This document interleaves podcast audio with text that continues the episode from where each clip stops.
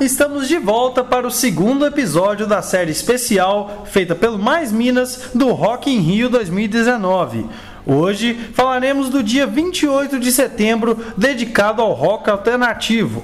Serão oito artistas brasileiros e quatro internacionais que se apresentam entre o palco Sunset e o palco principal, o palco Mundo.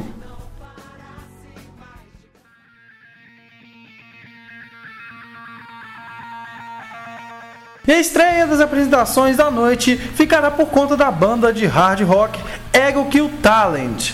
Formada há apenas 5 anos, o conjunto vem ganhando visibilidade cada vez maior no cenário nacional e internacional do rock, já tendo participado do Lollapalooza, Brasil e Chile, Download Festival em Paris, além da edição de 2017 do Rock in Rio Brasil. A banda traz uma peculiaridade de trocarem os instrumentos entre os membros da banda durante as apresentações. A música do conjunto é construída com riffs de bastante peso, baixos em drop e vocais de voz limpa. O grupo é formado por cinco membros: Jonathan Correia nos vocais, Theo Vanderlu, que toca baixo e também guitarra, o Niper Boaventura, que toca guitarra e baixo, Rafael Miranda na batera e baixo e Jean Dolabella e Sepultura, que também toca bateria e guitarra. A banda já lançou quatro EPs. Sublimada em 2015, ainda aqui em 2016, meu próprio Enganador 2017 e Viva na Europa 2017. Um foi um disco dedicado à sua turnê na Europa, mas na verdade o disco foi lançado em 2018. Além disso, o grupo paulista já lançou um disco completo em 2017, intitulado com o nome do conjunto Ego Kill Talent, além de estar em processos de criação do seu segundo álbum que está sendo gravado no 606 Studios, o estúdio da banda Full Fighters, é da propriedade da banda. O novo trabalho promete, já que conta com participações de John Dolmayan do System of a Down, Roy Mayorga do Stone Sour e do skatista Bob Burnquist, três vezes campeão do X Games.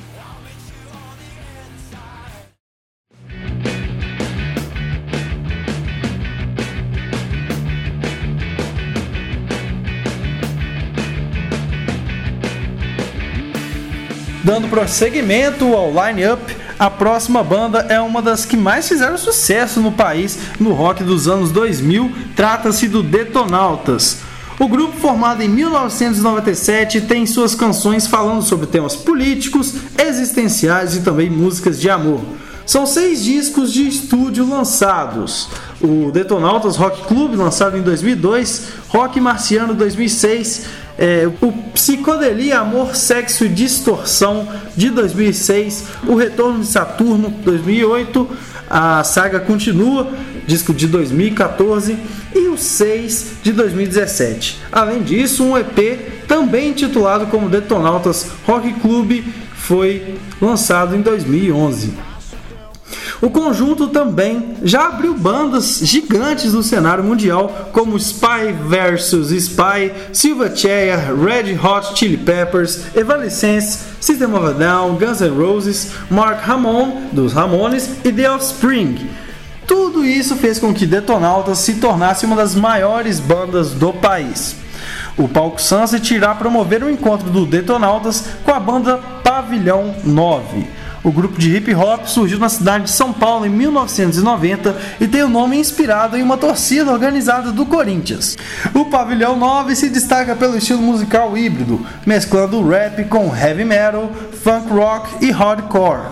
São sete discos lançados, Primeiro Ato, em 1992, Procurados Vivos ou Mortos, de 1996, Cadeia Nacional, de 1997, o álbum que teve parceria com Max e Igor Cavaleira, ex-membros do Sepultura. Se Deus vier, que venha armado, de 1998. Continuando em 2000, teve Reação, o disco Reação, Público-alvo foi lançado em 2006 e antes, durante, depois de 2017. É o disco mais recente do conjunto. A banda havia parado em 2005, mas retornou em 2012 para se apresentar no Lola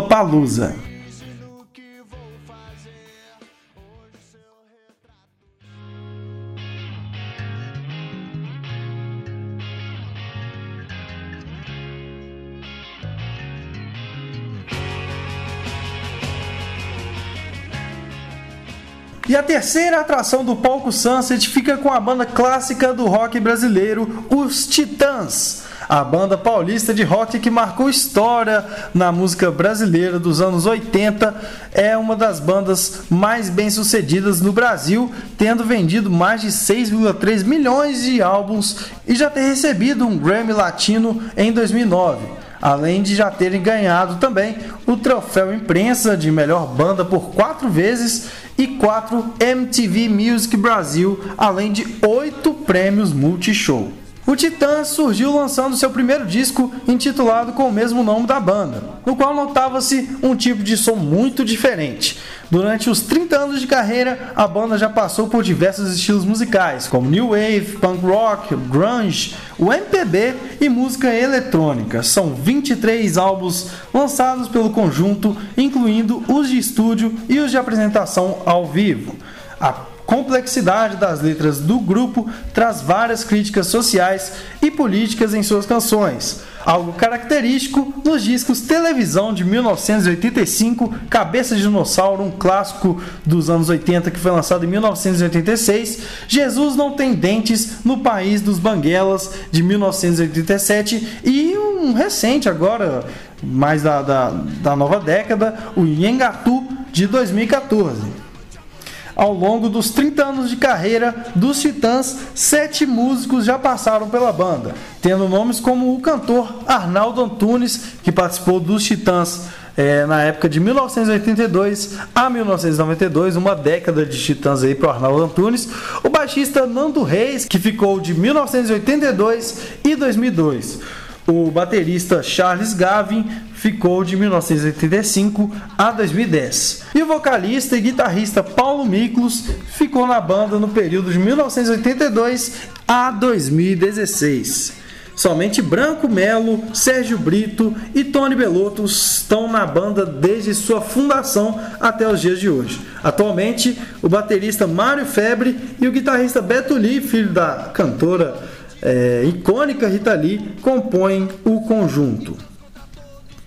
E a apresentação do Titãs está repleta de convidados, começando pela cantora paulista Ana Canhas. Ela tem cinco discos lançados: Amor e Caos de 2007, Em de 2009, Volta de 2012 e Tô na Vida de 2015, além de Todos, que é a referência para a identidade de gênero. Ela colocou o X no lugar do O que e esse disco foi lançado em 2018. Ana Canhas já fez parcerias com Gilberto Gil e os ex-titãs, por coincidência aí, o Arnaldo Antunes e Nando Reis.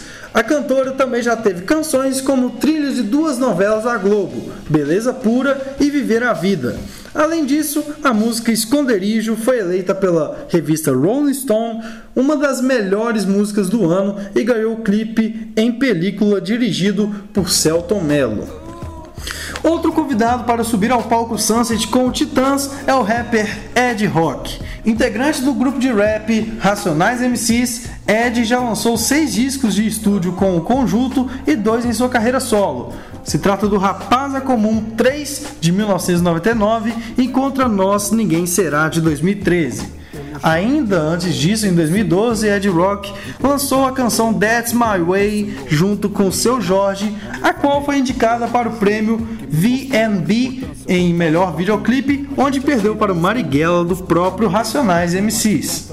E outra convidada para o palco é Erika Martins, ela que já foi indicada ao Grammy Latino, é, MTV e Multishow, tem três discos lançados com a banda Penélope, Mikasa Sukasa de 1999, é, de 2001 e Rock Meu Amor de 2003.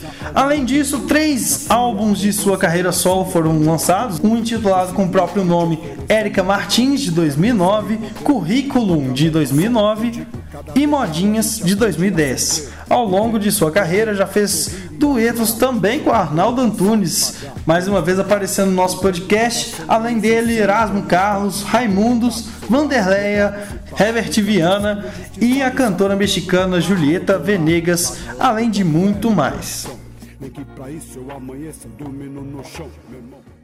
E o headliner do palco Sunset é ninguém mais, ninguém menos que a banda britânica de hard rock glam metal Whitesnake.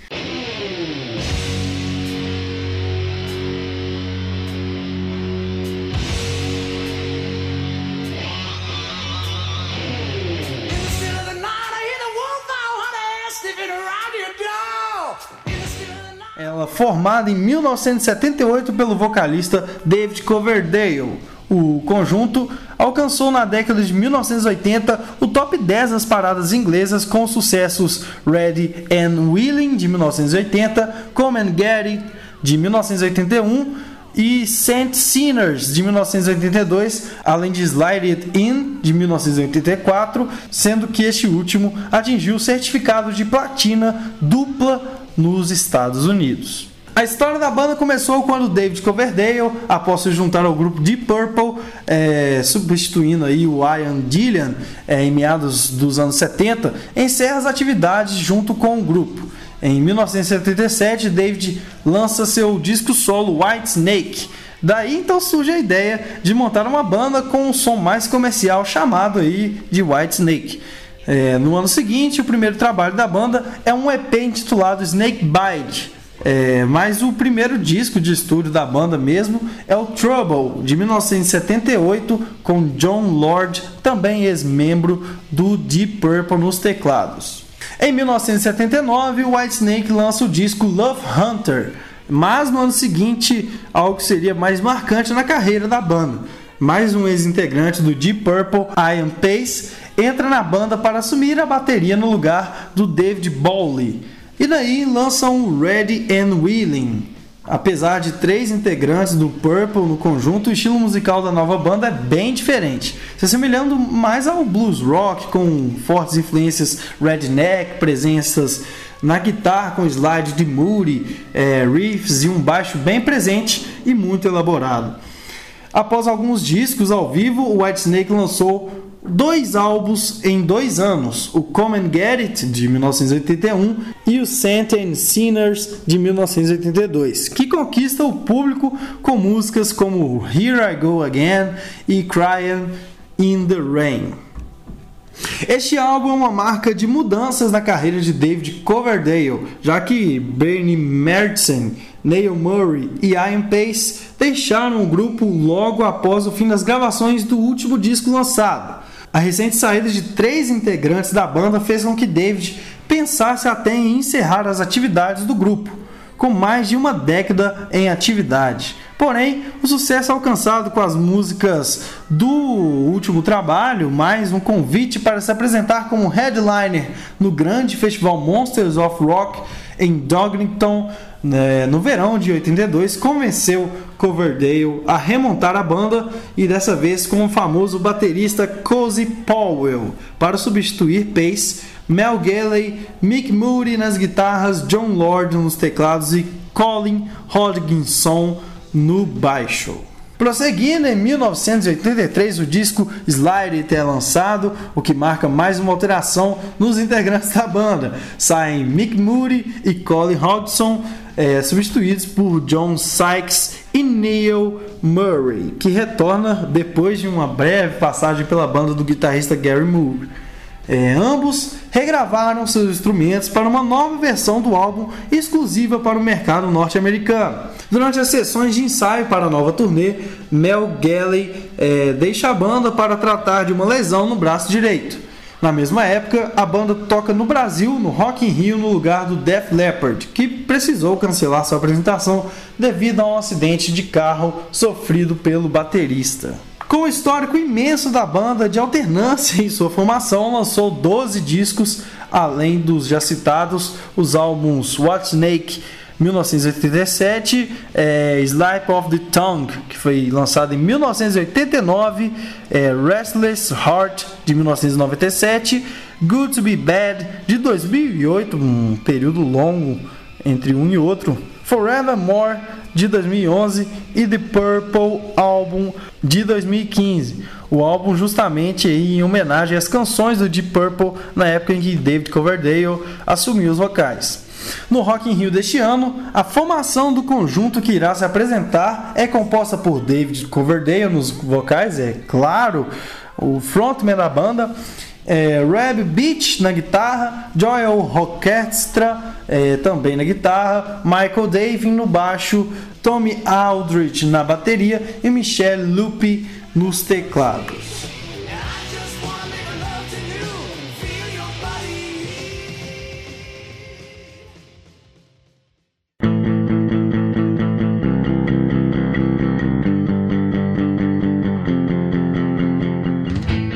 E abrindo as atividades do palco principal do Rock in Rio, no dia 28 de setembro, duas bandas icônicas no cenário do rock nacional vão se juntar, começando com CPM 22, é o conjunto que existe desde 1995, é, antes chamado apenas de CPM, é, já teve o, o nome mudado é, no ano seguinte.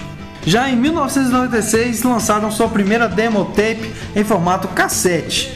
Em 1998 a banda criou uma caixa postal resultando no número 1022 e mudaram o nome da banda para Caixa Postal 1022, intitulado a segunda demo como um novo nome.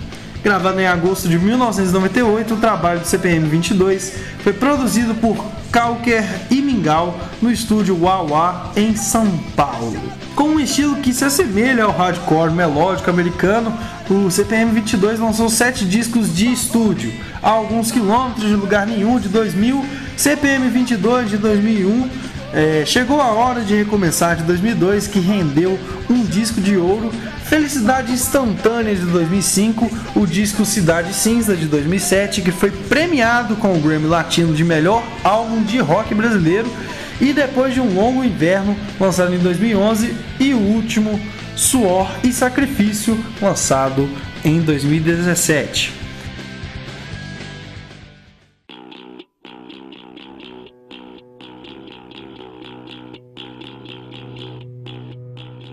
Dividido o palco com o CPM 22, a consagrada banda de rock Raimundos irá trazer um som mais pesado para o show em conjunto. O grupo que veio de Brasília começou apenas tocando covers do Ramones, mas com a chegada de Caniço no baixo, os ensaios começaram a ficar mais sérios.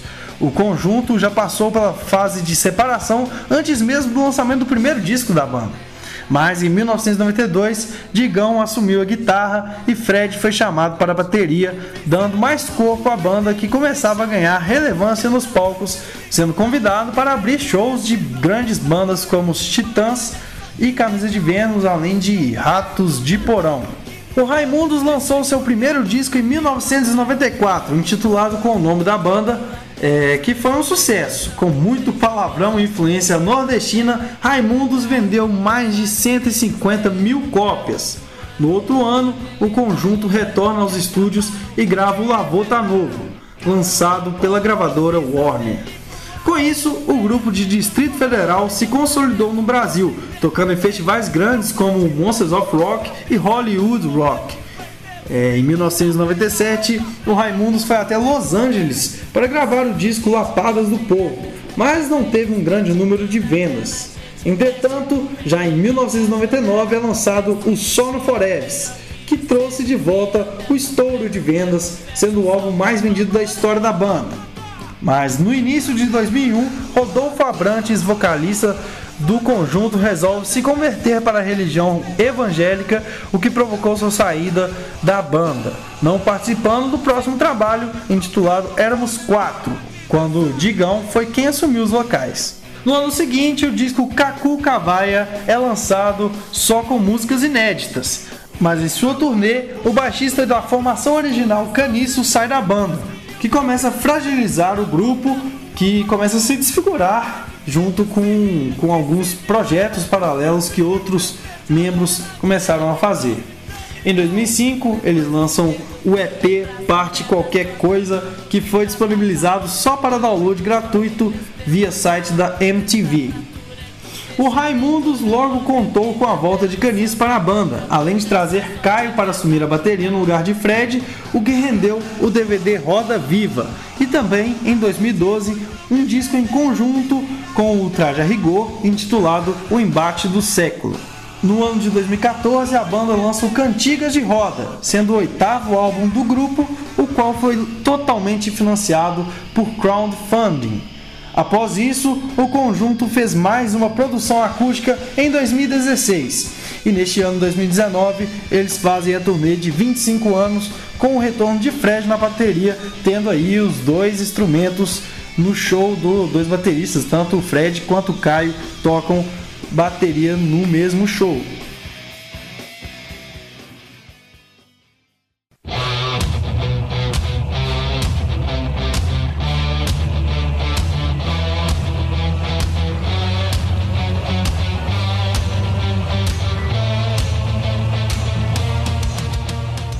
Segunda banda a se apresentar no palco mundo do Rock in Rio na noite deste sábado é a dupla Tenacious D. A banda de hard rock americana tem o ator Jack Black como frontman e o Kyle Gass na guitarra e violão. A banda que foi criada em 1994 em Los Angeles, na Califórnia, é, foi uma dupla que começou tocando em dueto acústico, mas que em 1997 estrelaram uma série televisiva na HBO, ganhando muita popularidade nos Estados Unidos. Com isso, em 2001, os dois músicos lançam seu primeiro álbum com o nome Tenacious D, com os hits Tribute e The Metal, que foi exibido pela primeira vez no Saturday Night Live. Eles ganharam grande sucesso nos Estados Unidos após essa apresentação. Em 2006 foi gravado um filme chamado Tenacious D in the Peak of Destiny, em que tiveram participações de Ronnie James Dio, é, ex-Black Sabbath, e Dave Grohl, vocalista do Foo Fighters. Em apoio do filme, a banda saiu em turnê mundial, aparecendo pela primeira vez com uma banda completa para tocar o disco da trilha sonora feita para a produção cinematográfica. Além disso, a banda também lançou Rise of the Phoenix, é, em 2012 e tem como trabalho mais recente o disco Post Apocalipto, ele que foi gravado no ano de 2018.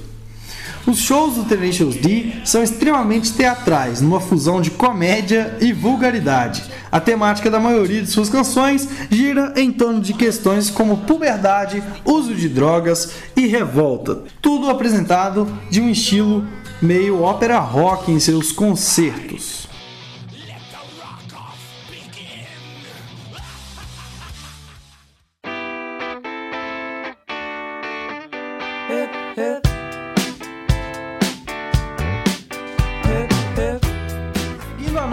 É a vez do Weezer se apresentar para o gigante público brasileiro no Rock in Rio.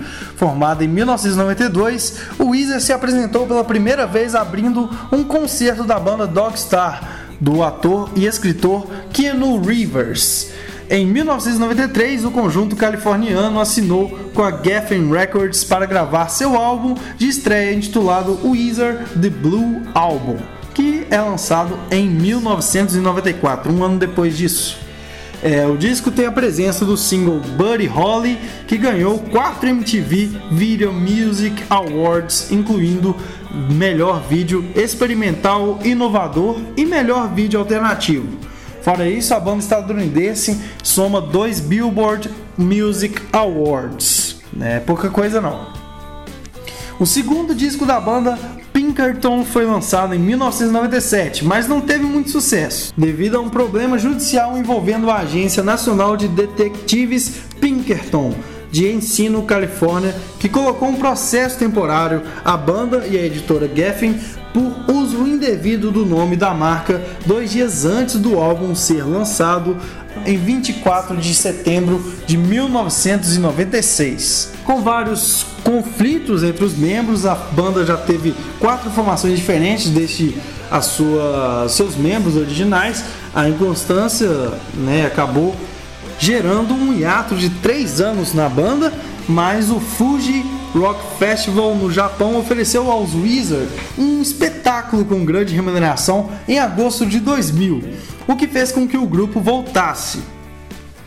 Os Weezer, com seu frontman Rivers Cuomo, já lançaram 14 discos, sendo eles Weezer The Blue Album, já dito, de 1994, o Pinkerton também já dito, de 1996, aí veio Weezer The Green Album, de 2001, Maladroit, de 2002, Make Believe, de 2005, Weezer The Red Album, em 2008, Readitude, de 2009, Hurley de 2010, Death to False Metal também de 2010, Everything Will Be Alright in the End de 2014, Wizard The White Album em 2016, Pacific Daydream de 2017 e Wizard The Teal Album de 2019 e Wizard The Black Album também em 2009, vendendo mais de 25 milhões de cópias no mundo inteiro.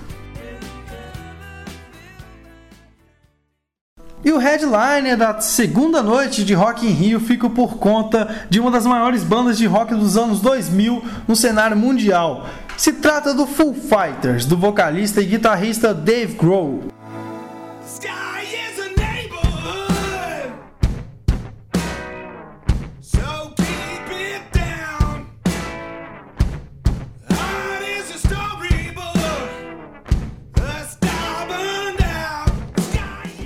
Após quatro anos sendo baterista do Nirvana, Dave Grohl resolveu gravar como experiência catártica suas composições. Assim, em 1994, Grohl gravou várias faixas em uma semana, cantando e tocando todos os instrumentos. Para manter o anonimato, Grohl escolheu o nome Foo Fighters para criar a ilusão de que era uma banda, ao invés né, daquele cara do Nirvana que sempre seria dito. As fitas gravadas atraíram as gravadoras. Foi então que um contrato foi assinado com a Capitol Records por Grohl é, conhecer o presidente Gary Gersh desde que ele era da gravadora do Nirvana. A fita se tornou o primeiro álbum da banda titulada como Foo Fighters. Grohl chamou o guitarrista Pat Smear que era membro da banda de turnê do Nirvana. Você pode localizar ele no acústico Unplugged MTV. Você vai poder ver aí o Pat Smear tocando junto do Nirvana.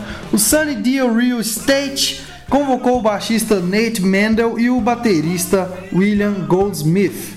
A banda realizou sua primeira turnê ainda em 1995, abrindo concertos para Mike Watt.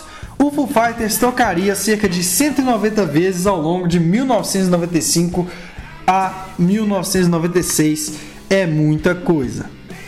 A banda de rock com o nome em alusão ao termo usado por aviadores na Segunda Guerra Mundial para descrever fenômenos aéreos misteriosos atingiu sucesso internacional, lançando vários hits, incluindo This Is a Call, Everlong, Learn to Fly, All My Life, eh, Times Like These, Best of You, My Hero e The Pretender. Quatro de seus álbuns There's Nothing Left to Lose, One by One, Equal Silence, Patience, Patience and Grace e Wasting Light ganharam um Grammy por melhor álbum de rock.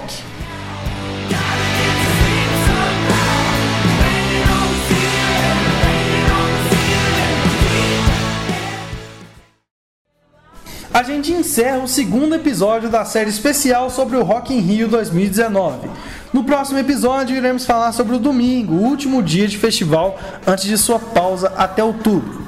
Agradeço a sua audiência, siga a gente no canal do Portal Mais Minas no Spotify para ficar por dentro de cada lançamento das nossas produções, inclusive do nosso especial do Rock in Rio. E agora, para me despedir, vou deixar o hit do Foo Fighters Everlong do disco The Color and the Shape de 1997 e o meu muito obrigado. Até a próxima!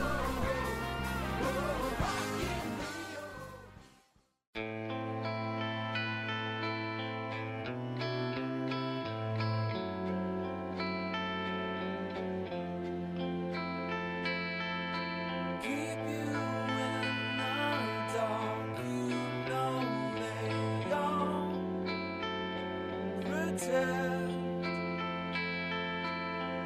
you